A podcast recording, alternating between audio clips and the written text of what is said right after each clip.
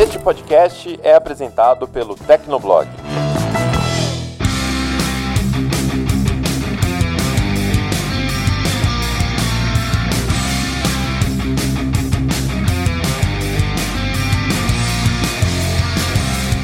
Ouvinte! Seja bem-vindo, está começando mais episódio do Tecnocast. Eu sou o Thiago Mobilon. Eu sou o Paulo Riga. Eu sou o Felipe Ventura. E eu sou o Lucas Lima. No episódio de hoje, a gente vai falar sobre golpes que têm acontecido pela internet. Eu acho que o WhatsApp é a principal ferramenta, né, onde os criminosos têm mirado mais aí para roubar dinheiro, roubar dados. Com certeza você conhece algum familiar que já passou por isso também, né? Mas o WhatsApp não é o único alvo dos criminosos. Isso tem acontecido também com bancos, enfim, outros aplicativos que a gente vai falar também durante o programa. Então aguenta aí que a gente começa depois da caixa postal.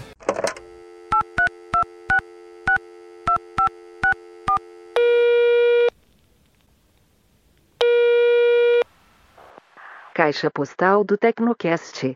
Você tem novas mensagens. Caixa postal do Tecnocast, se você não quiser acompanhar com a gente, pode pular o episódio para 22 minutos e 16 segundos. Vamos lá, Riga, qual que é a primeira mensagem de hoje? A primeira mensagem vem de longe, é do Guilherme Guercioni, não sei se é assim que se pronuncia, mas ele tem 24 anos e ele é de Cracóvia, na Polônia. Cracóvia, nossa!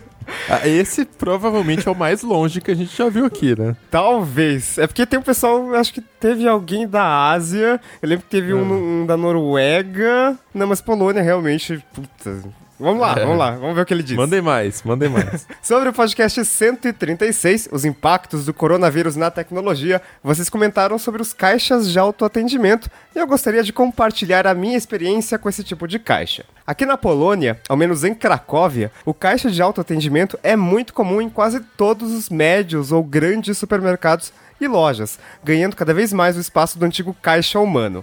E no geral é uma experiência muito agradável e rápida. Eu mesmo sempre escolho esse tipo de atendimento para evitar contato humano e não gastar o meu riquíssimo vocabulário polonês que somente sei dizer bom dia, boa tarde, que é dzień dobry. Eu acabei de ver no Google Tradutor para ver se a pronúncia estava certa. Dzień dobry. Ele continua. Consigo fazer um paralelo bem nítido com os caixas de autoatendimento no Brasil, pois antes de vir para cá, passei num desses supermercados grandes que possui esse tipo de caixa. E eu posso dizer que, no geral, foi uma experiência ruim, fazendo eu me arrepender de não ter escolhido atendimento humano. Começando pelos itens com desconto do dia, cujas promoções não estavam cadastradas, sendo necessário chamar a pessoa responsável a cada item sem o desconto, que por sua vez chamava uma segunda pessoa para confirmar Deus. o valor correto. Até então, o problema. O Alecrim teve isso com atendente humano aqui no Brasil, né? Então. é. Até então o problema não era do caixa, talvez a tabela de preços do dia não estava atualizada. O problema é que apenas uma pessoa era responsável por 12 caixas, dividindo sua atenção comigo e mais 11 com problemas como preço errado, peso divergente, pessoas querendo pagar em dinheiro, pessoas querendo comprar cigarro e bebidas, etc. O segundo ponto fraco desse tipo de caixa no Brasil é a forma com que ele funciona. É necessário pegar cada item individualmente, escaneá-lo e deixá-lo numa espécie de balança, igual comentado por um dos Tecnocasters. E a cada pequena interação com o objeto na balança, um erro é apresentado na tela. Sim. Sendo necessário achar a posição correta do item para não dar divergência do peso. Talvez o caixa utilizado estava muito sensível? Nunca saberei. Mas o ponto alto foi quando eu tentei usar minha eco bag, que mesmo selecionando a opção usar sacola própria, o caixa não reconhecia o peso da mesma. Porém, se eu tentasse colocar a sacola no meio das compras, ele dava divergência no peso, sendo necessário Gente. terminar de pesar tudo, pagar e depois organizar os itens na sacola. Em resumo, excluindo a fila da equação, levei quase 15 minutos para comprar 13 itens. Infelizmente, acredito que esse tipo de abordagem se deve ao fator Brasil. Aqui na Polônia, esse tipo de caixa é mais livre. Não existe uma conferência real se você escaneou mesmo tudo ou não, apesar de existir uma pessoa que fica de olho nos caixas. Enfim, esse tipo de caixa requer uma reeducação na forma de comprar coisas e para pegar no Brasil somente o sistema mais avançado como o da Amazon. Do contrário, as pessoas irão preferir os antigos caixas humanos devido à burocracia. A pergunta é: Será que um dia essa tecnologia chegará ao Brasil? Obrigado pela companhia durante os trajetos de ônibus e trem durante todos esses anos. Valeu, obrigado pela mensagem. Olha, é, eu, eu tenho total empatia aqui, porque toda vez acontece isso comigo também. É, se você consome algum produto antes de passar no caixa, aí ferrou. Aí você não consegue passar mais nada, porque o código de barra não bate com o peso do produto. E aí, a cada produto que você passa, essa pessoa que é responsável por todos os caixas tem que ir lá botar digital, passar o cartão, né, o cartão de verificação né, do, do funcionário, enfim, não tem como. Então acho que ou as pessoas vão aprender e aí vai ser tarde demais, porque já vai ter uma tecnologia como a da Amazon, ou a da Amazon chega antes mesmo, né, Riga? É, eu, eu cheguei a comentar no Tecnocast, né? E se a Amazon vendesse tecnologia para outras empresas, né, e tal. E daí aconteceu que o, o Clayton Rodrigues lembrou aqui no Twitter. Agora eu fico na dúvida, será que o arroba Paulo Riga falou sobre o assunto no arroba Tecnocast sem saber que isso iria acontecer? Ou ele já sabia, mas soltou sem querer? Porque a Amazon anunciou dias depois que vai vender a tecnologia do Amazon Go para outras empresas. Vai ter numa loja de aeroporto, espero que venha para o Brasil, porque, olha, pode estar tá funcionando lá bem o caixa de autoatendimento na Polônia, mas aqui no Brasil a gente tem muito, muito a questão da confiança. Na, na Europa é muito comum esse negócio de, tipo, é confiança. Você vai no, numa estação de metrô, por exemplo, muitas vezes não tem catraca na cidade, né? No, no, no, metrô da cidade. E você simplesmente tem que validar por conta própria o seu bilhete. É, então é uma questão de confiança, né? Lógico que às vezes tenha alguém para verificar, mas assim, no Brasil é muito difícil. A gente sempre. O Brasil, a gente sempre fala que é o beta. Assim, não quero entrar no lugar comum de novo, de falar do povo brasileiro, que é sacana e tal, mas, né? A gente tem que é. evoluir. É. Mas assim, se você for pensar na questão do custo para o supermercado, ele já tem câmeras, eles já, ele já tem sistema de segurança também para observar se uma pessoa não vai enfiar um produto na bolsa e levar embora sem pagar. Isso acontece de fato, né? É, nos supermercados. Então, migrar disso para um sistema como o da Amazon, eu vejo até como uma coisa mais ou menos natural, né? É lógico que requer uma infraestrutura maior tal, mas no cálculo dos custos, se bobear, acaba até ficando mais barato. O grande desafio, de fato, é o desafio tecnológico, porque uma coisa é a Amazon montar uma lojinha dela, como são as Amazon Go, depois virou Amazon Grocery, que é um pouco maior. É uma coisa é isso, né? Um ambiente controlado pela Amazon, desenhado pela Amazon, é, ela sabe ali quais são os pontos cegos e como tudo funciona. E outra coisa é você simplesmente pegar essa tecnologia e deixá-la pronta para qualquer ambiente, qualquer mercado, qualquer Sim. organização, né? E qualquer tipo de produto também. Então é realmente um pouquinho mais difícil, mas acho que é um caminho natural, sim. É, e tem que treinar o sistema, né? Porque as coisas que as pessoas compram nos Estados Unidos são diferentes das do Brasil, às vezes o que tem aqui não tem lá e tal. Eu tenho um sério problema para comprar hortaliças, assim, porque eu nunca sei que diabo de folha é qual, assim. Então, não sei. Tem que, ter, tem que estar tá escrito, bem escrito ali pra eu entender, assim, senão eu não sei comprar. A IA sabe, aí é mais fácil. Espero que, que sim. Ela usa o algoritmo de, de, do Google Photos e te fala qual que é alface e qual que é almeirão. Pronto. que bom. Eu não sei identificar almeirão. E aí, próximo... É, nem eu. Próxima mensagem do Anderson Souza. Ele deixou o um comentário pela comunidade, comunidade.tecnoblog.net. Se não me falha a memória, eu li que pessoas estão trocando carros particulares por apps e carros de aluguel. Isso me fez pensar que, mesmo que os carros por apps poluam mais, acaba que no final a poluição no ar fica a mesma, já que as pessoas estão eliminando da equação seus próprios carros. Mas eu prefiro andar a pé mesmo. Já estou atraindo algumas coisas ao redor com a minha órbita. Que? Como assim? Era só isso mesmo. Se eu estiver errado, por favor, me corrijam. É, não é bem isso, né, Riga? Não, se você pensa. É, essa equação ela tá meio confusa, mas assim, se você tá trocando um meio de transporte por outro meio de transporte que polui mais, então você tá fazendo a mesma viagem e você tá produzindo mais uh, carbono na atmosfera. Então, sim, você vai poluir mais o ambiente. Olha que triste. É porque assim, o carro por app polui mais porque ele não faz só o trajeto que você já faria, né? Você elimina da, da equação o trajeto que você já faria. Beleza, eu vou, vamos lá. Eu vou de casa até o supermercado aqui para usar uma coisa que a gente tá falando. Nossa, que Beleza. absurdo pegar um carro para isso. Ué, você tem que trazer as compras. Você vai trazer as compras aonde? No porta-malas, né, Riga? Beleza. É, Fui beleza, não, cada um faz o que quiser de sua vida, não vou me intrometer. Fui com o meu carro, beleza, cheguei no supermercado. Isso é um trajeto a, do ponto A até o ponto B. Se eu fosse de carro por aplicativo, você ia adicionar na equação o carro por aplicativo chegar até a sua casa, né? Então já é um trajeto adicional. E depois que ele te deixa no mercado, ele também vai rodar um pouco até buscar o próximo passageiro. Então ele polui mais, né? Você eliminou o trajeto em comum, que é ir até o supermercado, do, da onde você estava até o seu destino.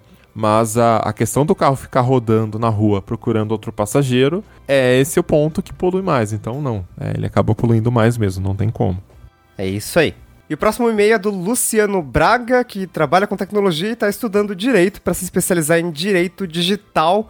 E ele coloca um contraponto aqui, vamos ver. Acompanhe o podcast desde o episódio 37 e o site Eita. Desde 2014. Vocês estão de parabéns pelo excelente trabalho. Vocês são uma referência em tecnologia sempre que preciso comprar algo ligado à tecnologia. O primeiro lugar que consulta é o Tecnoblog. Valeu.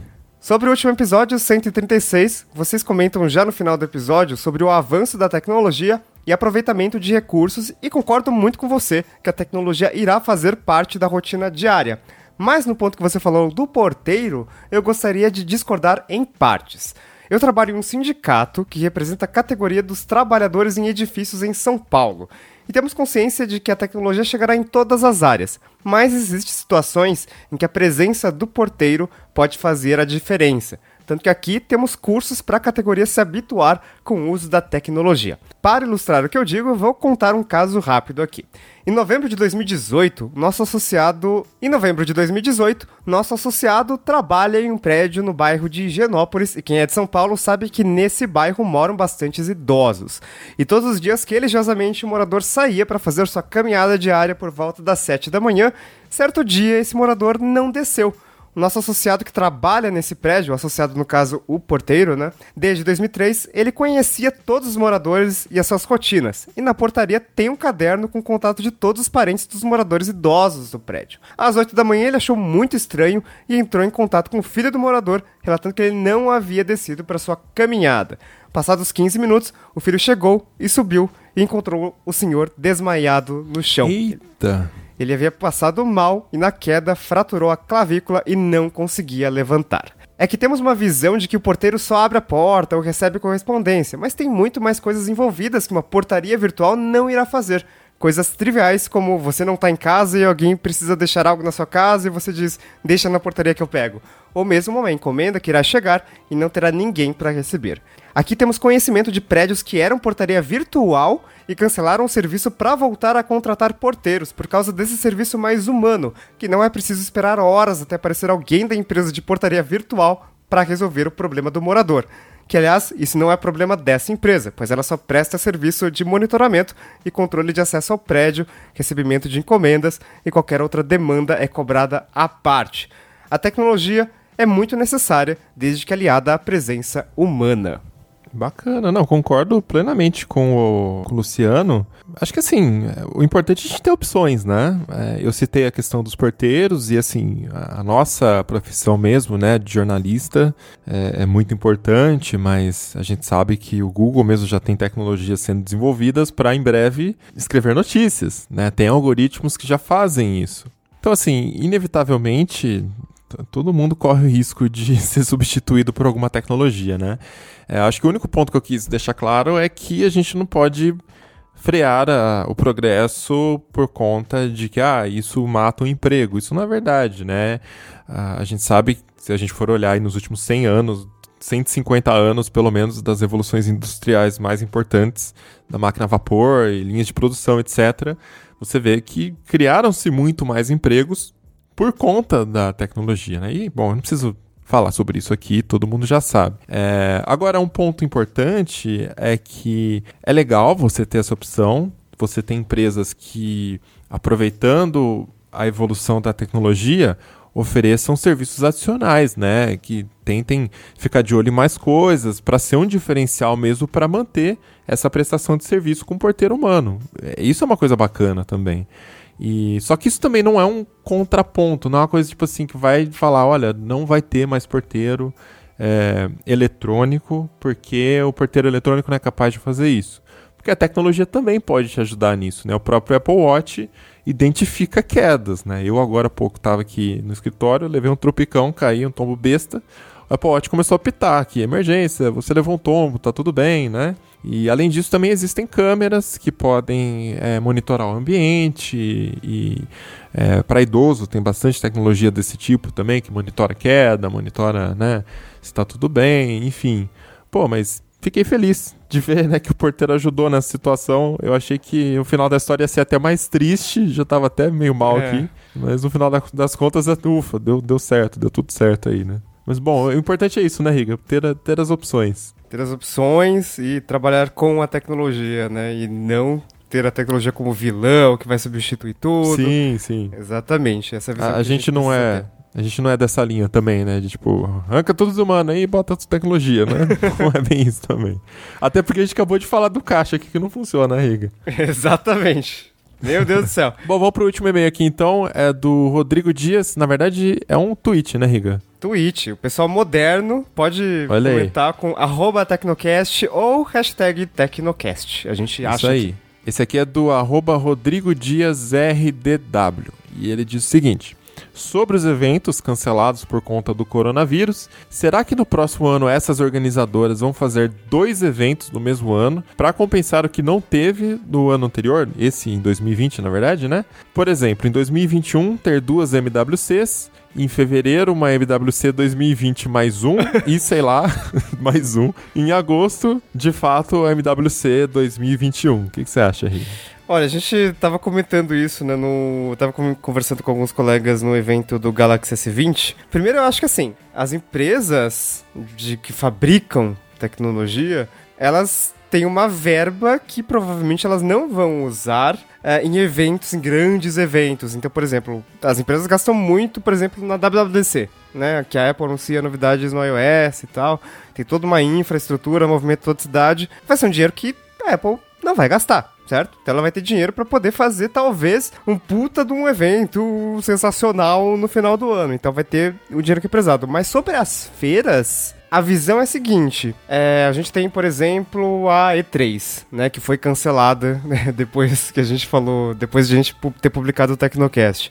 E3, maior feira de games, super conhecida. Esse ano é ano de console novo, então a gente vai ter PlayStation 5, a gente vai ter o Xbox One Series X. Nossa senhora, que, que nome horrível.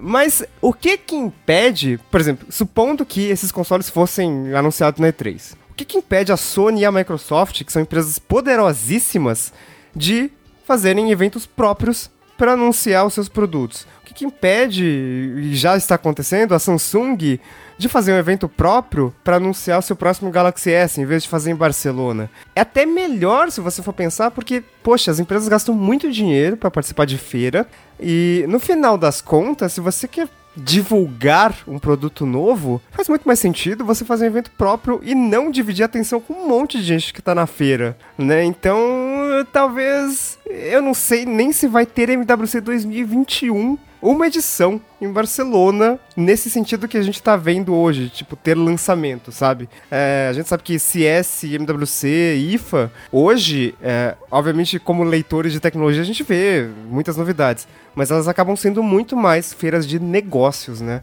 Não é uma é. coisa muito de anunciar e ficar no radar da grande mídia. Talvez isso mude drasticamente no ano que vem, porque já tá mudando, né? É, acho que o risco é dessas empresas gostarem de fazer um evento próprio e, e depois não participar mais das feiras, né? Tem isso também. Exatamente. Vai que. É, mas tem, tem algumas empresas também anunciando eventos online, né? Porque o, o, mundo continua girando, né? Os produtos precisam ser lançados, estão programados para esse ano. A Apple não vai pular o iPhone desse ano, Samsung não pulou o Galaxy desse ano, né? O S20. Então, assim, a coisa vai continuar funcionando de algum jeito. Agora, a minha visão é que não, não tem espaço para dois eventos. Eu acho que não tem uma regra, né? Óbvio que o mercado todo vai ficar represado aí, vai ter recessão, vai ter crise. Uh, desde o último episódio, a, a coisa ficou bem mais é, alarmista, assim, né? A bolsa despencou, o dólar disparou. É, realmente o mundo tá parando. O único jeito, até a gente falou isso no, no Tecnocast, o único jeito de conter o avanço da doença é parar tudo. Não vai ter aula, não vai ter faculdade, não vai ter escola, não vai ter evento. Coachella cancelado, Lollapalooza cancelado, show do Metallica, tudo, tá tudo parando, gente. Não tem como. As pessoas precisam parar de sair de casa, parar de ter contato para conter o avanço. Isso vai resolver o problema da doença? Não, mas isso vai impedir que muitas pessoas peguem a doença ao mesmo tempo e que isso cause uma superlotação nos hospitais. E aí o sistema público de saúde não dá conta, até o privado, né? Porque tem uma lei lá que diz que o, o, sistema público pode usar o privado em caso de emergência, né? Uma coisa assim. Não sei detalhes, mas eu li isso. É, então, assim, não dá conta, não tem como dar conta de, de uma epidemia dessas, desse tamanho. Então, é, esses, essas paralisações são justamente para impedir isso e isso vai frear a atividade econômica, vai esfriar tudo, né? até que se descubra uma forma de fazer uma vacina, alguma cura. O vírus não tem, né, um, uma cura assim, é o corpo que tem que desenvolver ali o anticorpo, mas até que se desenvolva uma vacina, alguma coisa, para evitar o, o, contágio aí, mas isso vai demorar um pouco ainda. Mas enfim, sobre os eventos, eu acho que não tem espaço para dois eventos. É, Naturalmente vai ter é, vai ter uma verba represada que vai ser gastada de alguma forma, não sei aonde, mas ano que vem vira a página, é outro lançamento. Não tem por que fazer um lançamento no começo do ano e outro no, no meio, né? Apesar que algumas fabricantes fazem isso, né, Riga? Sim, muitos lançamentos ao mesmo tempo. É. Mas enfim, é um tema bastante complicado. A gente, infelizmente, né, as coisas estão acontecendo muito rápido e, obviamente, pesquisa demora muito tempo. Mas eu só queria aproveitar, antes de ir pra pauta, é, sei que muita gente ouve a gente no busão, no metrô, indo pro trabalho. Não coloque a mão no olho e assim que você chegar no seu destino, assim que você chegar no seu trabalho, lave as mãos. Só isso. Isso. Não precisa Boa usar dica. máscara, não precisa, né, tomar não sei o que lá, mas só lava a mão. Fica esse lembrete aí. Isso, e eu acabei de ver um tweet, o cara tirou a foto de um, de um passageiro num ônibus, que o cara tava com o rosto encostado assim na, no pegador, e a língua, a boca e a língua encostada no botão de meu parada Deus. do ônibus, cara. Não! Meu Deus! Não! Meu Deus. Mano, eu, eu sei que é cansativo, é foda, o ônibus tá cheio, mas por favor, não façam isso. Pelo amor de Deus. Bom, bora pra pauta? Bora lá.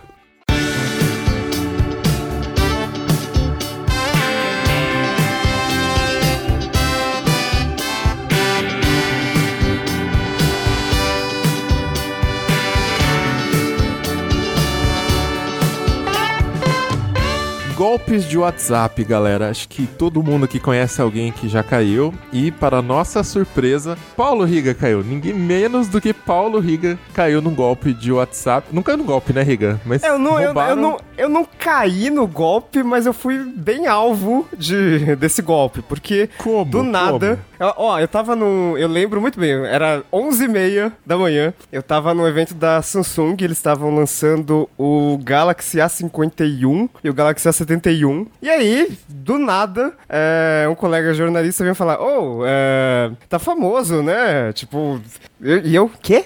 E, ah, é, ah, essa história de festa aí, no festa VIP e tal. E eu não entendi porra nenhuma. Que, que, que, festa? Não tô sabendo de nada e tal. E aí no meu WhatsApp começou a pipocar umas mensagens de uns contatos bem próximos, assim, de é, assessores, gente da mídia e tal, falando: Ô, oh, estão usando seu nome é, pra falar de festa, de, pra é, pedir dinheiro pra festa VIP e colocar o, o, o nome né, do, do meu contato, no caso, na lista de convidados convidados, assim, para confirmar a presença e tal. Falei, gente, gente, Mas, que, mas que caralho é isso? Eu não entendi como que primeiro, para usar o meu nome e para usar com as pessoas que, né, que, que me avisaram que estavam sendo vítimas desse golpe, tem que ter pego minha lista de contatos em algum lugar. Eu não faço ideia de como isso aconteceu, mas no mesmo dia eu reconfigurei todas as autenticações de duas etapas. Uh, eu troquei todas as senhas de serviços principais. Mas assim, foi um dia muito louco, assim. E aproveito para dizer que.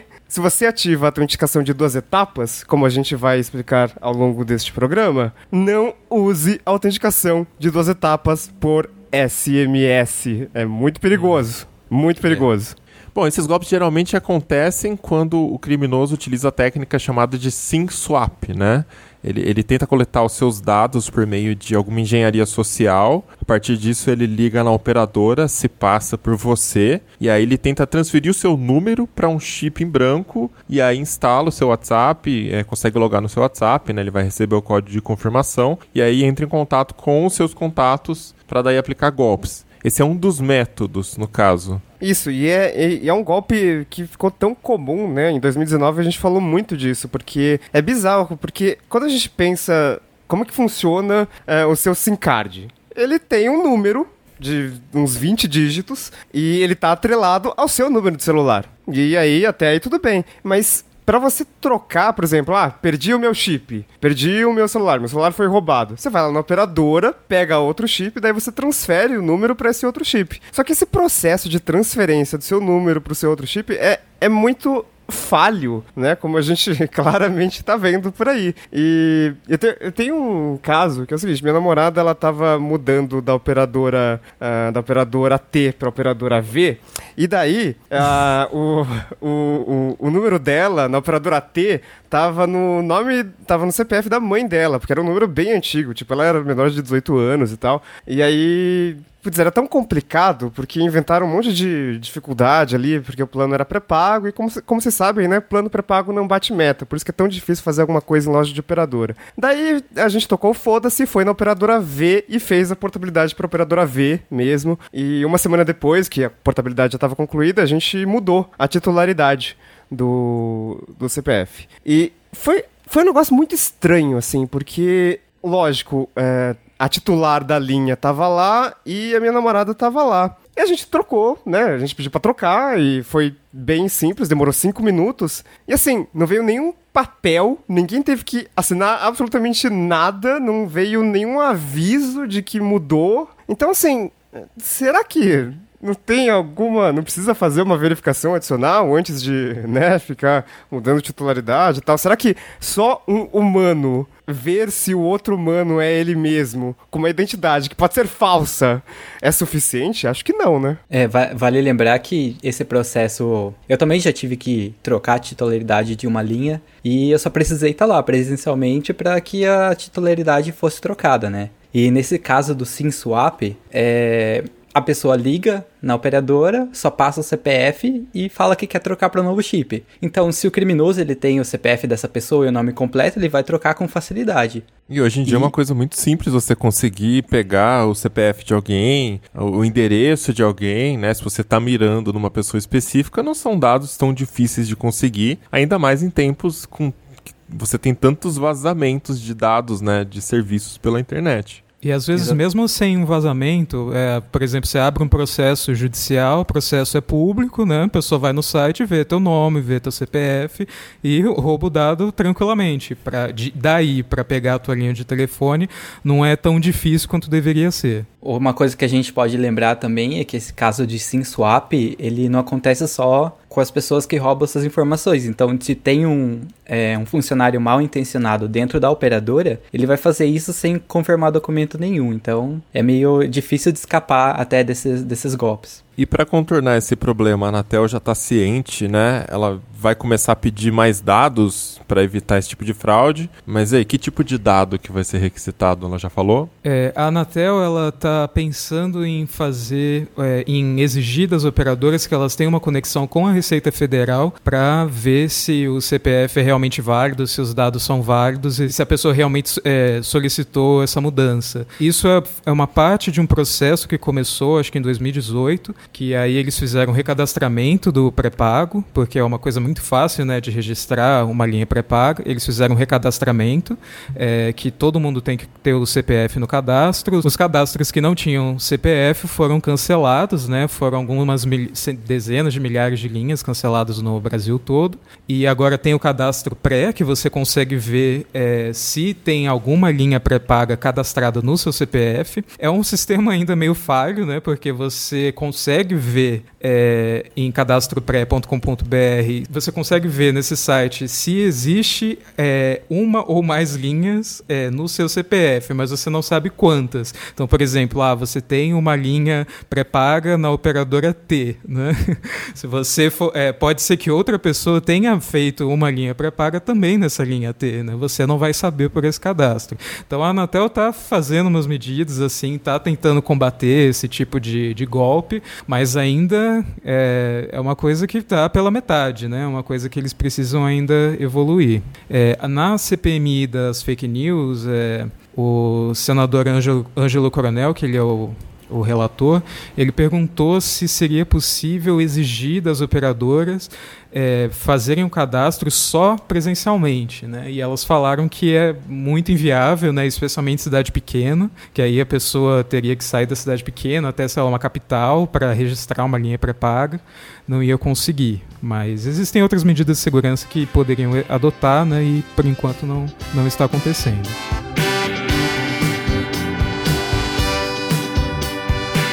Esse Tecnocast é um oferecimento do Serasa Antifraude, ferramenta criada pela Serasa Experian que monitora o uso dos seus documentos, como CPF e número de telefone a todo momento, para você ficar mais tranquilo e evitar surpresas como uma negativação, uma dívida no seu nome e outras fraudes bem comuns aqui no Brasil.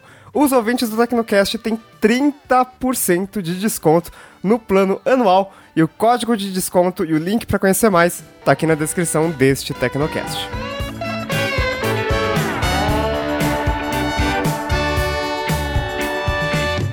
Mas existem outras formas também de conseguir pegar, às vezes, o WhatsApp da vítima, né? O, por exemplo, meu pai caiu naquele clássico da OLX. É, o pessoal, até é incrível que até hoje isso está acontecendo, todo mundo já sabe, já saiu reportagem no jornal, mas o, o, os criminosos continuam rastreando a OLX, enfim, nada parece ter sido feito ainda. E basicamente, quando você cria um anúncio na OLX, você coloca o seu número de telefone, né? A OLX permite que o vendedor e o comprador conversem diretamente, né, diferente do Mercado Livre, e o pessoal rastreia a OLX, pega esse número, faz o, o cadastro no, no, WhatsApp, tenta fazer o, o, login no WhatsApp e aí entra em contato com a pessoa para pegar a senha, né? E usa esse golpe, né? Falando que é para confirmar alguma coisa. É, fizeram isso com um amigo do meu pai, na verdade. Conseguiram pegar, logar no WhatsApp dele e aí entraram em contato com meu pai e pedindo dinheiro. Acho que pediu uma quantia lá para ele, falou: "Ah, me ajuda aí, preciso pagar uma conta, não consigo sacar o dinheiro, né? É urgente e tal". E meu pai nem confirmou, cara. Na inocência, como é um, é um amigo muito próximo do meu pai, ele simplesmente mandou a grana pro cara e já era, nunca mais viu a grana, né? E, então isso está acontecendo bastante ainda pela OLX. E a grande questão do WhatsApp é que para você, no, nas configurações padrão, né, para você acessar o WhatsApp de uma pessoa, você só precisa do código de verificação de seis dígitos que normalmente você recebe por SMS. Então, se você desinstalar o seu WhatsApp, reinstalar e ter, colocar um número qualquer de celular, ele vai mandar um SMS com código de verificação e você só precisa daquilo e você acessa. Você não precisa estar com o chip da pessoa, você não, não precisa nem ter tido o golpe de SIM swap, basta o código de seis dígitos. É, Para evitar esse tipo de problema, tem o recurso de verificação em duas etapas do WhatsApp, que você coloca outra senha. E aí, né, é mais difícil, provavelmente, que a pessoa passe, além do código de verificação, o código de duas etapas, né? Porque, pelo amor de Deus, gente, no SMS do código de, de verificação, o WhatsApp foi uma mudança que o WhatsApp fez ao longo longo desses, desses últimos meses, anos, porque tava tendo muito golpe, tem muito claro assim: não informe este código a ninguém. E tem, tipo, uns sinais, assim, para deixar o negócio, essa informação em destaque, né? E... Mas as pessoas muitas vezes acabam caindo muito fácil nesse tipo de, de golpe. É. E a gente tá num momento em que parece que é mais fácil você fazer esses golpes de engenharia social, que sempre tiveram, né? Tinha o golpe do. Enfim, muitos golpes por telefone antigos. Mas hoje você pode dar o golpe por texto, né? Você não precisa dar, simular a voz de ninguém. Você pode uh, roubar o WhatsApp de uma pessoa, de um contato, e se passar por ela, e vai receber a, O, o, o SMS você não vai saber se era ela mesmo, né? Tipo, tem que. Você tem que analisar a escrita dela agora para saber se, se é golpe ou não, né? E isso funciona mesmo se é, o golpista não tiver acesso à sua lista de contatos, ele não tem como ver a sua lista de contatos só porque ele teve acesso ao WhatsApp, só que é, você vai receber mensagem de grupo, vai aparecer o número de todo mundo que participa, você vai receber mensagem de outras pessoas, o número dela também vai estar tá lá. Então é só a pessoa chegar e responder: Ô, oh, preciso de um dinheiro urgente, né? Não, não veja se sou eu que estou pedindo, só mande o dinheiro e pronto, e funciona. E tem gente que, puxa, pede 100 mil, 5 mil, 10 mil, sabe? Grana muito alta é, só por não verificar uma coisa assim, porque acaba caindo na engenharia social. E essa técnica dos grupos do WhatsApp, né, que realmente mostra todo mundo que está nesse grupo, a gente publicou há duas semanas um, um, uma falha que tinha links de convites para grupos do WhatsApp indexados no Google. Então tinha 470 mil links e você podia entrar ali. Então, com isso, com, com esses links em mãos, você podia entrar em algum grupo e obter uma série de, de números ali, né? E se você pesquisar bem, talvez você achasse algum grupo com pessoas que poderiam ser muito alvos aí de, de golpes, né? E no caso da OLX, é interessante deixar isso explicar bem, né? Porque como que você rouba o WhatsApp de alguém? Tudo que a gente. A maioria das coisas que a gente está falando aqui, na verdade, se trata da tal da engenharia social, que é você pensar em formas de enganar o, o, o dono do número, o dono do WhatsApp, né? Para você conseguir fazer a ativação. Por isso que é importante ter o código de duas etapas, é isso que preveniria. Isso aí não, é mais difícil do cara conseguir roubar, né? Então, no caso do LX, o que a pessoa faz é te ligar e falar que ela quer confirmar um código, ela quer confirmar o seu anúncio. Ela vai te mandar um código para você confirmar o seu anúncio. E esse código nada mais é do que o código de ativação do WhatsApp. Então a pessoa até tem esse cuidado de te ligar, te enrolar por uns minutos, falar que é atendente do LX e tal, para daí falar, olha, vamos enviar agora o código e aí você me passa para eu ativar o seu anúncio, né? E, e, aí, quando ela tenta logar no seu WhatsApp lá pelo celular dela, você recebe o SMS com o código do WhatsApp e aí passa para ela e ela loga no, no, no, celular dela pelo seu, pelo seu WhatsApp, né? Se você tivesse autenticação de duas etapas, aí não teria como fazer isso, porque daí você ainda teria que passar o número, a senha da autenticação de duas etapas para a pessoa logar. E, e, geralmente não chega nesse passo, né? Mas enfim, o, o Riga falou que está bem claro na mensagem de SMS que se trata de uma mensagem do WhatsApp e que não é para você passar para os outros, porque a mensagem diz é, código do WhatsApp, não compartilhe, né? Mas ainda assim, cara, eu acho que as pessoas não leem isso, então não tá claro o suficiente, sabe? Acho que o WhatsApp precisava mudar essa mensagem, colocar uma letra em negrito, em, letra, em caixa alta, sabe? Sei lá, alguma coisa desse tipo. Eu acho que eles deviam parar de mandar SMS e mandar só aquelas mensagens RCS que o Google, eh, aquele, aquele novo padrão de SMS, e botar tipo um GIF animado, assim, sabe? Piscando. Não compartilhe com outro humano. Compartilhe só com o aplicativo do WhatsApp. Se, se você compartilhar este código com outra pessoa, talvez essa pessoa tenha acesso ao seu WhatsApp. Então não faça isso, por favor, obrigado. E aí um GIF de coraçãozinho piscando assim no final. e daí acho que, é, é, assim, é tipo um GIF de bom dia, só que assim um GIF de alerta, né? Já, as pessoas já estão acostumadas com isso. Mandar outra... em forma de meme que daí as pessoas prestam atenção, né? E por mais que a gente fale do, da autenticação em duas etapas, quando a pessoa tem que ter o outro código para fazer o login no WhatsApp, é, as pessoas, se elas ativassem isso, dava para até desconfiar, porque assim que, pessoa, que o criminoso tem o seu código de verificação, ele precisaria também do código de duas etapas. E aí daria para a pessoa se tocar, se ele pedisse outro código para ela, né? Mas é, o que vai acontece... ser uma senha, né? Aí é mais Exatamente. difícil da pessoa passar. Tipo, só que não acontece isso, né? Porque muita gente não tem ou não sabe que existe essa função, por mais que a gente fale dela, que é um uhum. requisito de segurança importante, e as pessoas não têm isso ativado. E os golpistas, eles estão muito inteligentes, porque no começo, o que, que eles faziam? Eles roubavam o WhatsApp da vítima, né? Então se passavam por ela e acabavam acessando os dados ali. E a vítima podia perceber que, nossa, tem algo errado, meu WhatsApp não está funcionando ela vai lá e cadastra de novo o número, né? E ela vai receber o SMS normalmente, então vai tudo voltar a funcionar. e pronto, resolveu o problema e o, o, golpista ficou sem acesso ao WhatsApp, né? Porque o WhatsApp não permite acesso de mais de um dispositivo ao mesmo tempo, exceto pelo WhatsApp Web. E, e aí o que acontece? Hoje, os criminosos eles roubam o WhatsApp da, da vítima e eles colocam a autenticação em duas etapas, que a vítima não colocou. E daí a vítima não consegue mais voltar. É, é bizarro, assim. Então, fica muito claro qual que é o principal recurso de segurança do WhatsApp, que não sei por que não é padrão, né? e assim como no WhatsApp a pessoa percebe que tem algo errado, porque ela ela tem que fazer o cadastro de novo no aplicativo, é, o SIM swap ocorre quase a mesma coisa, porque quando o criminoso troca o chip, então a pessoa, a vítima no caso, perde o acesso à rede, então ela não recebe mais chamada, nem SMS e não tem mais acesso à internet, ela fica sem rede total.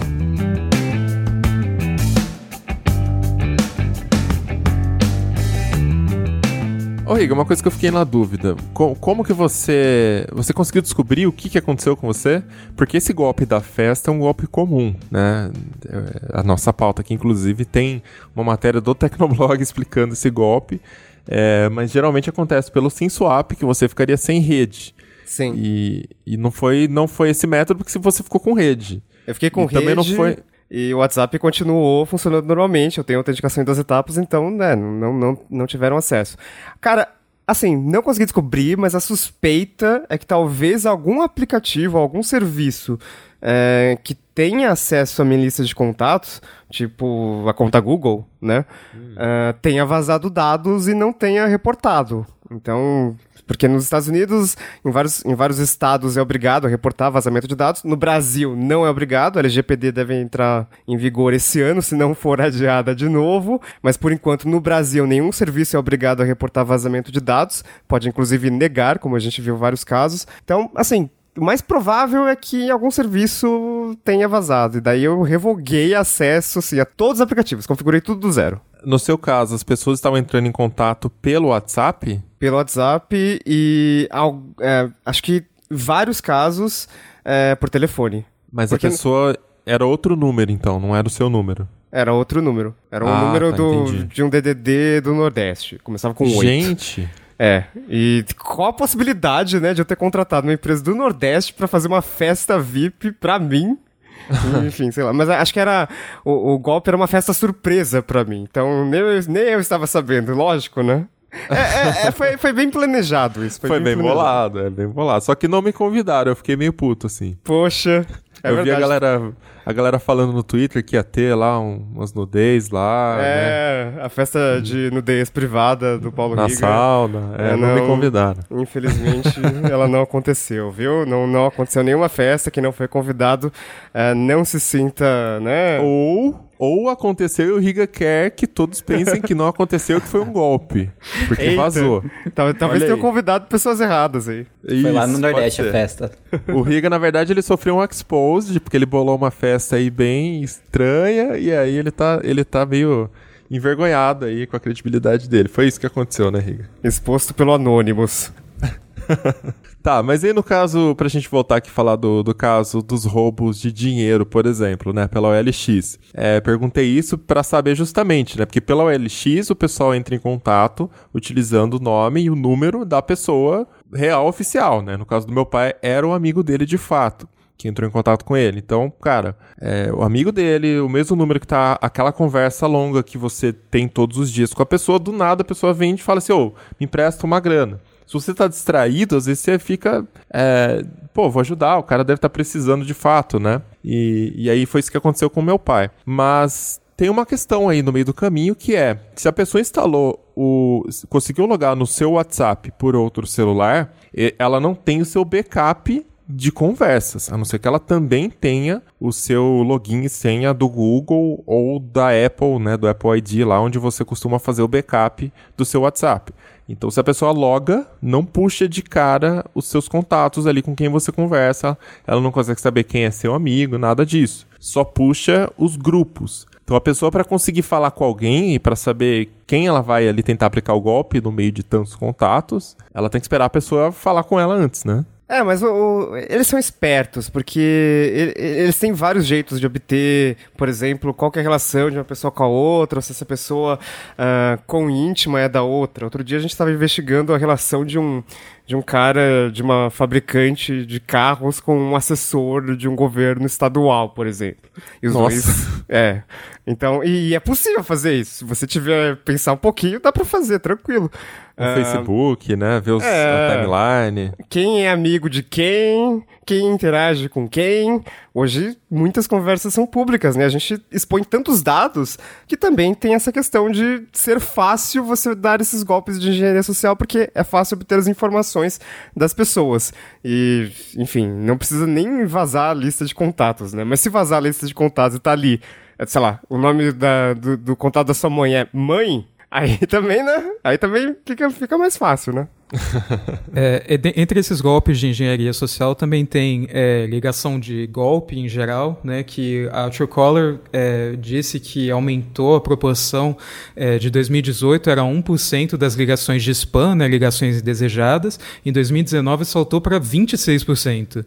É uma coisa que está realmente se tornando muito mais comum e um dos exemplos mais é, conhecidos é a ligação do sequestro, de que alguém é, de que alguém que você conhece foi sequestrado você precisa é, pagar o dinheiro. Isso aconteceu com a minha mãe recentemente. Ela me ligou desesperada falando Felipe, é, é, minha filha foi sequestrada, sua irmã foi sequestrada, né? E aí eu entrei em pânico, assim, acho que durou um segundo assim, eu baixou, eu falei não, peraí, a senhora falou com ela? Aí ela falou, não, peraí. Aí eu liguei pra ela, ela me atendeu com uma voz de sono, falou, sequestrado, eu tava dormindo. e aí eu liguei pra minha mãe e falei, olha, desliga esse telefone fixo da tomada, finge que não existe mais pra esses caras deixarem, deixarem a senhora em paz. Mas é um negócio que tá acontecendo é, muito, né? Esse tipo de engenharia social também, de tipo, ah, ligar pra você e falar. E ela falou, nossa, que a voz era muito parecida com a da minha irmã, mas não sei, né? É, realmente fazem um negócio bem o teatro ali, né? Pra... É, faz uma voz de choro, assim, tenta dar umas falhadas na voz e é, acaba enganando muita gente, né? É, a maior preocupação é o povo mais de idade, né? Às vezes pai, vó, recebe uma ligação dessa, é, é, é difícil pra eles, às vezes, entenderem que essas coisas acontecem, né? Então, até bom a gente espalhar aqui essa informação. Comuniquem aí seus familiares, né? Pra ficar esperto, geralmente é mentira. Aliás, bom, 95% de chance de ser mentira. Outro caso desse, eu tava reunido com um grupo de amigos meus, é... E aí um deles recebeu uma ligação dessa, tipo, falando que era filha, "Oh, pai, eu tô aqui, me sequestraram, etc. Só que ele não tem filho, ele não tem filho, tipo, ele é solteiro, ele mora sozinho, não tem filho. E a gente já caiu, caiu na real que era um golpe, né, lógico. Mas aí a gente continuou fazendo teatro com o criminoso do outro lado da linha até uma hora que ele desligou lá, sabe? Mas é, é bem comum isso mesmo. Nossa, Eu gente, sou meu louco pra acontecer isso sonho. comigo. É, então, eu também, nossa, eu queria muito receber esse tipo de golpe, só pra botar o ator assim, falando, não, não acredito, deixa ela em paz. Por favor, não faz nada. Não faz isso, sabe? É assim, eu, eu gosto de receber golpes em geral porque é, eu consigo, sei lá, investigar, ver até onde vai, sabe? Um dos mais interessantes que eu recebi recentemente foi um do Nubank, eu recebi acho que dois do Nubank. É, e um deles é, imitava, assim, o site, tem mesmo tom de cor, é, é, do roxinho e tal. E aí chegava, ah, pedia CPF, pede a senha é, do aplicativo, pede a senha do cartão. Aí beleza. Aí chegou uma tela falando, ah, é, digite seu e-mail, né, pra gente fazer a verificação, tudo bem. Aí depois abriu uma interface parecida com a do Google, falando, digite sua senha do Gente. Google. Aí eu falei, gente, é o golpe dentro do golpe, rolou um Inception ali, eu achei maravilhoso. Eu falei, nossa, É o plot twist. sabe? Ficou perfeito, assim. E ainda, ainda, ainda depois que você faz isso, aí eles pedem pra você uma selfie segurando um documento. É, por mais, você pode mandar qualquer coisa, eles pedem de novo a foto, acho que pra garantir, e, ele fala, e aí, no fim falar, tá tudo bem, tá, é, o cadastro está finalizado, mas aí pronto, eles já roubaram. Se a pessoa for até o fim, né? Tipo, ela já deu tudo, deu acesso à conta do Google, conta do Nubank, deu o cartão, a selfie com o documento para poder, sei lá, pedir empréstimo em algum lugar. É, foi um golpe assim que eu fiquei meio chocado de como foi bem feito, mas é assim, não, ele não é 100% bem feito, porque é, você pode digitar qualquer número, acho que de cartão, que ele não faz a verificação. O CPF acho que ele até fazia. Teve outro golpe que eu recebi que foi aí do Itaú, que aí era bem mais sofisticado. Então ele tinha o domínio dele, ele tinha. Não era tipo, sei lá, um monte de letra, um monte de número, é uma coisa assim, bem, sei lá, Itaú ponto o domínio, sabe? Uma coisa bem uh, que enganaria mesmo. Tem o certificado uhum. HTTPS, né? Que é super fácil de arranjar, é de graça.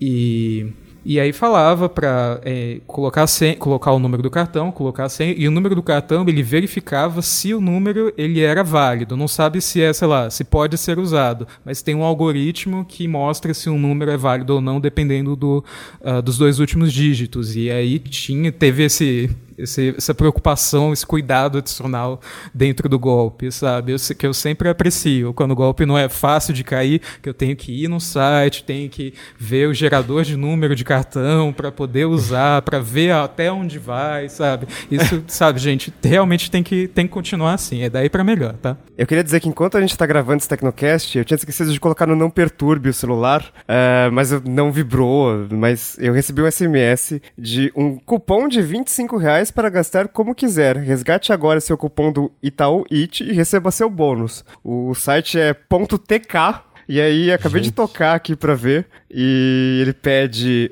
o seu CPF, ele pede a senha do, do aplicativo de carteira digital e pede o número de celular. Mas é um golpe mais simples. Tanto, é tão simples que é, não sei se vocês sabem, mas pelo algoritmo de gerador de CPF, é, ele faz umas contas, né, para verificar se o CPF é válido, e todos os CPFs com, por exemplo, 111, 111, 111, eles são válidos. E 2, 2, 2, 2, 2, tudo 2 também é válido, pelo, pelos cálculos ali. Tanto que esses CPFs, alguns deles já existiram, mas obviamente as pessoas que tiveram esses CPFs, elas cancelaram para ter outro número, né? Ontem, eu acabei de lembrar aqui também que ontem eu estava é, não fazendo nada, né? E aí eu recebi uma notificação de que o meu cartão Nubank tinha sido bloqueado.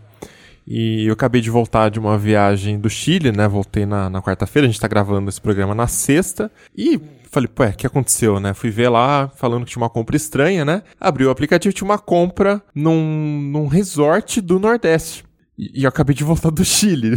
Definitivamente não era eu que estava no Nordeste. Mas enfim, só queria comentar aqui também que rolou isso. Eu não sei como isso foi feito, eu não sei se o cartão foi clonado, como ele foi clonado, né? Porque eu nem no país eu tava, não cliquei em nada, não fiz nada. É, mas foi uma compra com o cartão físico que estava no meu bolso. Gente. No resort do Nordeste. E uma compra baixa, era 25 reais e pouco, assim, né? E aí eu só bloqueei o cartão. Mas enfim, achei legal comentar isso aqui no programa também, porque tem certas coisas que acontecem, a gente não sabe nem o que, que é. Eu só entrei em contato com o saque e falei, olha, essa compra aqui não faço ideia do que se trata, tô vendo que é no Nordeste, eu tô em São Paulo, acabei de chegar de outro país né? E aí já bloquearam meu cartão e me mandaram outro. Mas nesse caso, o aplicativo conseguiu identificar que não se tratava de uma compra real porque é, os aplicativos utilizam também a sua localização para saber se você que fez a compra, né? É, se você é dono do cartão e está instalado o aplicativo no seu celular, é de se esperar que você esteja, o celular esteja no mesmo raio da onde você está usando o cartão, né?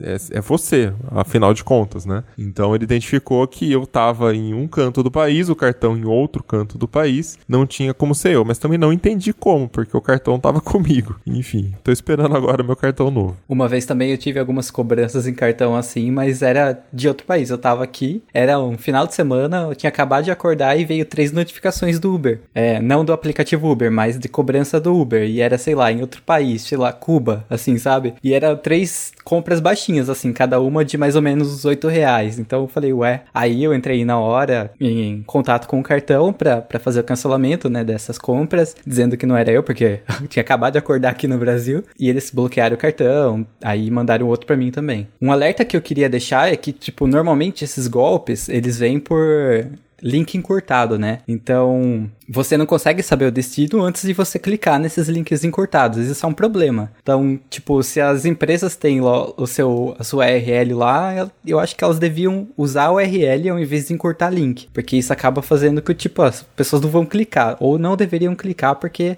não sabe qual que é o destino dessa URL, né? É, e falando sobre essa confiabilidade assim de link, de onde você deveria clicar, não deveria clicar, tem outro tipo de golpe, né, que usa, vem usando especialmente o Nubank como como isca, que são os golpes de phishing de anúncio falso no Facebook e no Instagram, que vem se espalhando assim, é, sem precedentes, sabe? Então tem várias páginas que botam, usam o logotipo do Nubank tranquilamente, colocam Nubank no nome, é, às vezes é, nem botam nomes bem bizarros bizarro, sei lá, tipo super desconto, alguma coisa que não tem nada a ver com o Nubank. E você vai ver o, a, o domínio né, do site, no anúncio parece que é, tá ali, nubank.com.br.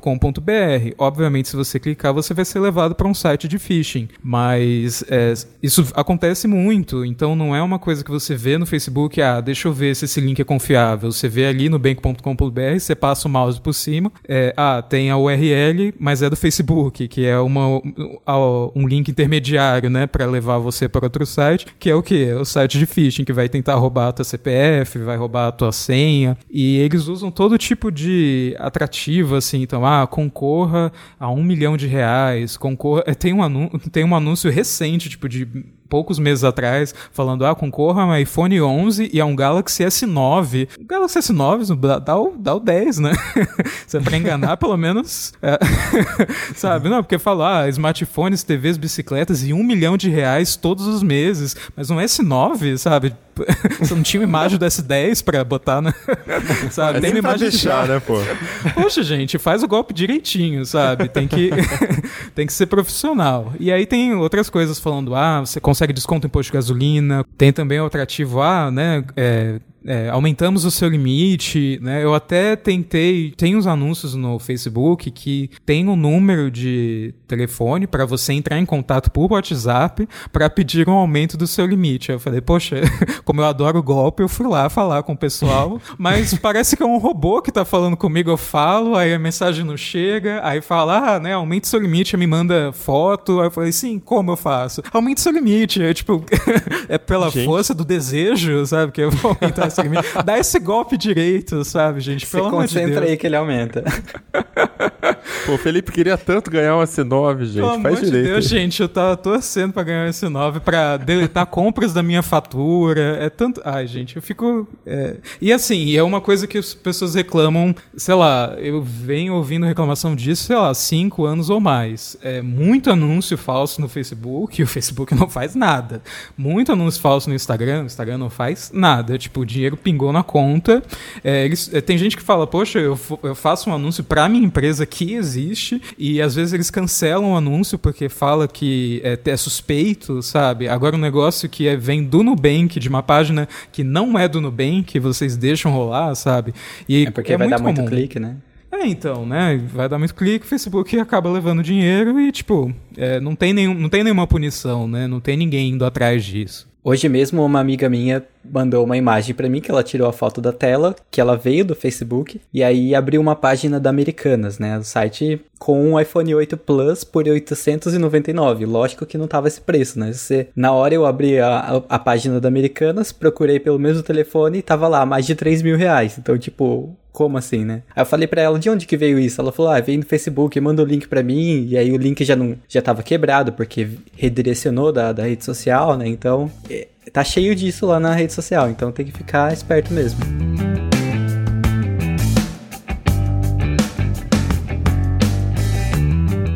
Eu tava falando, né, do, do problema que eu tive com o meu cartão do Nubank e tal. E esse cartão, inclusive, é aquele cartão uh, contactless, né? Que você só aproxima da maquininha. Apesar que, para ser sincero, eu uso muito pouco.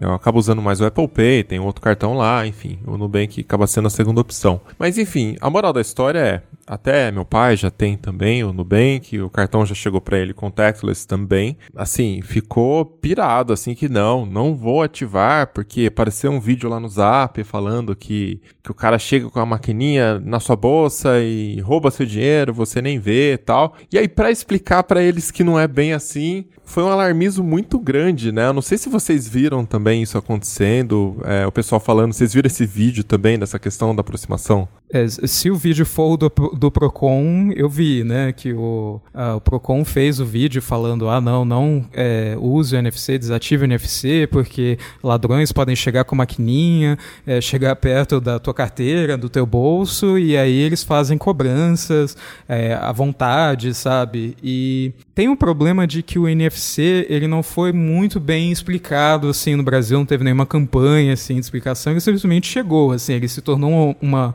obrigação obrigatoriedade em cartões da Visa, da Mastercard, e é, não explicaram direito como que são os limites do NFC, né? Porque você não pode usar NFC para pagar qualquer valor, né? No máximo 50 reais sem colocar a senha e no máximo 4 ou 5 vezes por dia. Então, se realmente tivesse algum prejuízo desse tipo, é, seria uma coisa bem limitada e as empresas de cartão, elas têm uns sistemas antifraude super complexos que vão notar se acontece alguma coisa desse tipo, sabe? Se você é, se está passando é, transação indevida, é uma coisa que você consegue pedir chargeback. Então não é, é, se acontecesse isso, né, que não vi nenhuma prova de que aconteceu isso, é, não seria um problema muito grande. A questão é, é para usar o contactless, eu uso às vezes, é difícil usar tipo em encostando, né? Porque é contactless, né? Seria ser, é por aproximação. Aproximação, caramba, eu encosto o cartão na maquininha e ainda assim não vai. Exatamente. Não, então você... não é tipo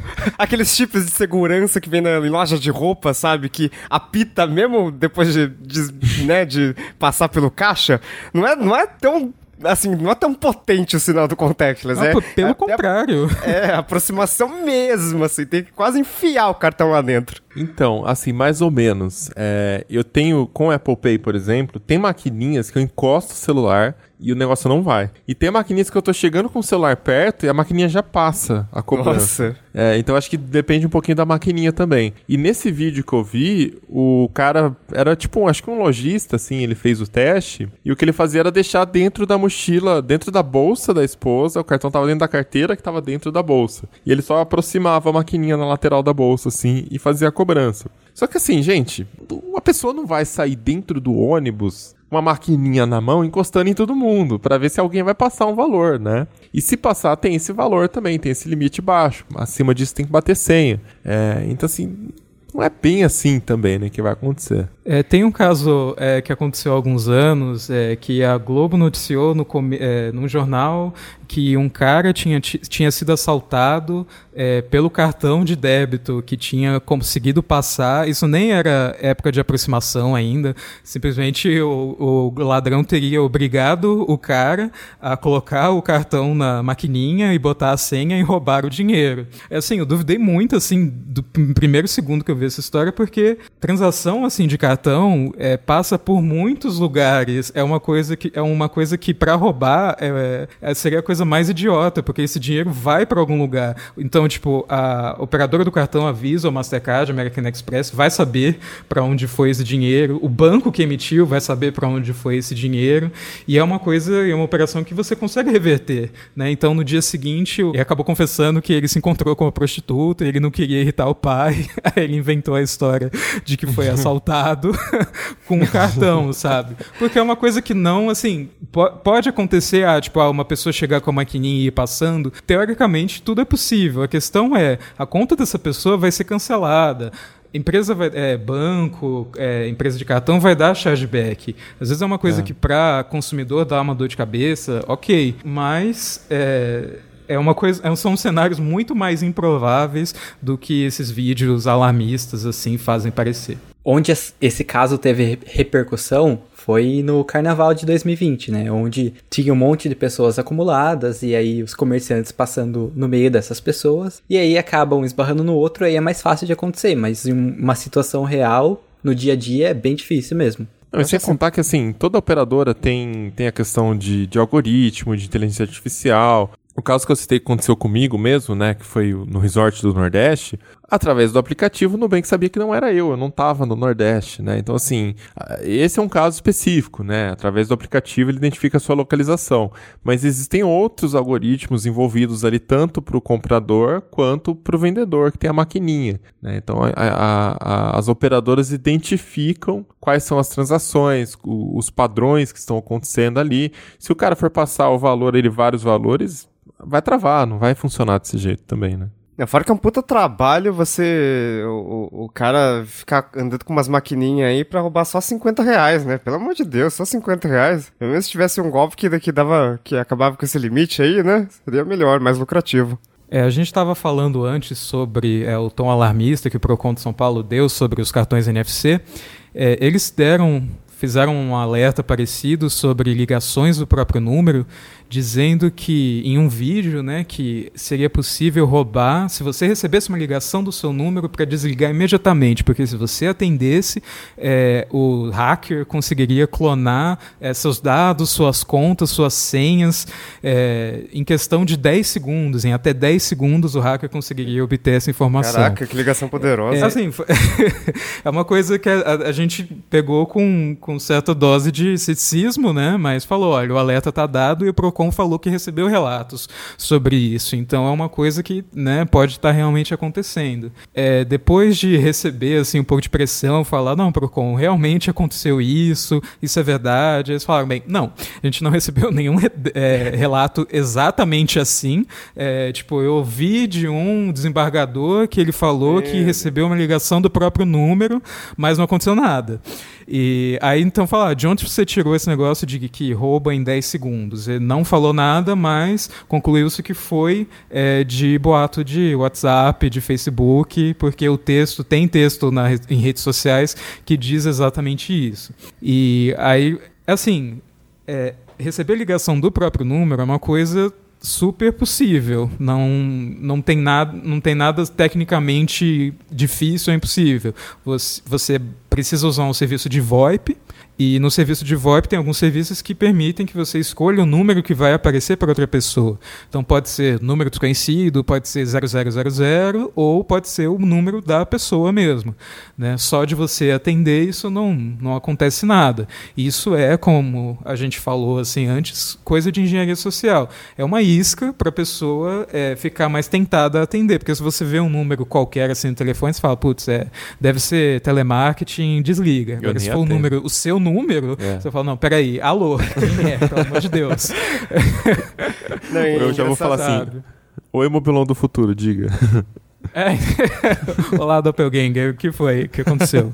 Mas assim, eu fiquei. E o Procon, sei lá, falou: ah, não, realmente não é, não tem, não é nada disso. É, e ele falou: ah, mas é, vocês, sei lá, não vão pedir uma desculpa, não vão se retratar. Eles falaram: não, a gente. Porque a gente é, é, lida tudo com o máximo de cuidado possível. O nosso conselho não causou nenhum prejuízo, porque a gente só falou para pessoas desligarem é, uma ligação, uma chamada, e falou que. É, a, a, postura sempre vai ser de cautela máxima, mesmo que possa desagradar um ou outro, abre aspas, especialista. Nossa, eu adorei esse, essa aspa, assim, já. Simplesmente pegou e falou: não, é- olha, é... a gente divulgou uma informação errada? Sim, e, e, é engraçado que as duas, seu. as duas informações, o do pagamento por aproximação e a do golpe da ligação para o mesmo número, foram feitas no mesmo formato, né? O mesmo diretor do Procon São Paulo falando ali do golpe que vai acabar com a sua vida e tal, e depois depois, pelo amor de Deus, né, gente? Não é, não é um programa de sensacionalista aqui do, da, da, das seis da tarde para deixar todas as pessoas alertas. Não sai de casa, porque senão você vai ser sequestrado. Calma, gente, calma. Você e seus dados serão sequestrados, não. Nunca mais use seu telefone. É, no momento a questão é não sair de casa para não pegar o coronavírus, né? Então.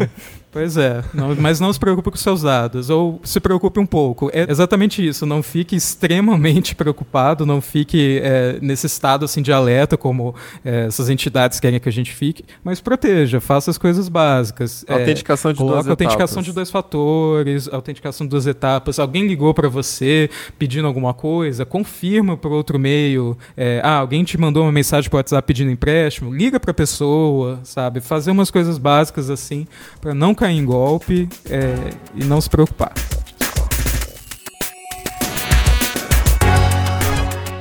Então é isso, vamos chegando ao final de mais episódio do Tecnocast. E olha aí, eu quero ver causos, hein? Quero que vocês enviem pra gente o que, que já aconteceu com vocês, como é que foi, vocês receberam ligação de sequestro, Já fizeram festa aí de nudez no seu nome também? Manda pra gente se você foi na festa também, como é que foi? É, tecnocast.tecnoblog.net ou comenta lá na comunidade também, comunidade.tecnoblog.net. Lembrando que esse Tecnocast é um oferecimento da Serasa Antifraude, é uma ferramenta criada pela Serasa Experian que monitora o uso dos seus documentos, como CPF e número de telefone, a todo momento, para você ficar mais tranquilo e evitar surpresas como uma negativação, uma dívida no seu nome e outras fraudes que são também comuns aqui no Brasil.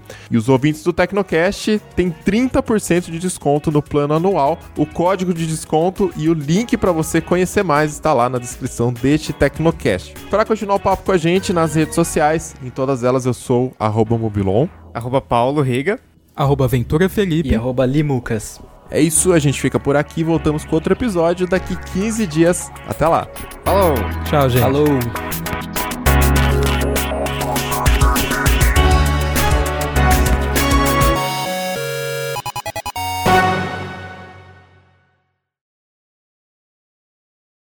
Então vai, vai. Vou, vou me virar aqui. Não sei se vai sair na introdução, mas se eu errar, vou de novo até sair. Vambora. Fale com confiança. Com confiança. Você, cara, é editor-chefe do Tecnoblog, host do Tecnocast. Quando a, gente, quando a gente pensa de podcast de tecnologia, Tecnocast, cara. Isso, Isso aí. Só não coloca isso no erro, tá, Barba? Obrigado. Confiança, confiança. Vamos lá. Que homão da porra. Nossa, isso que é coach. Coach de podcast. 3, 2, 1. Todo mundo pronto? Sim. Vamos lá.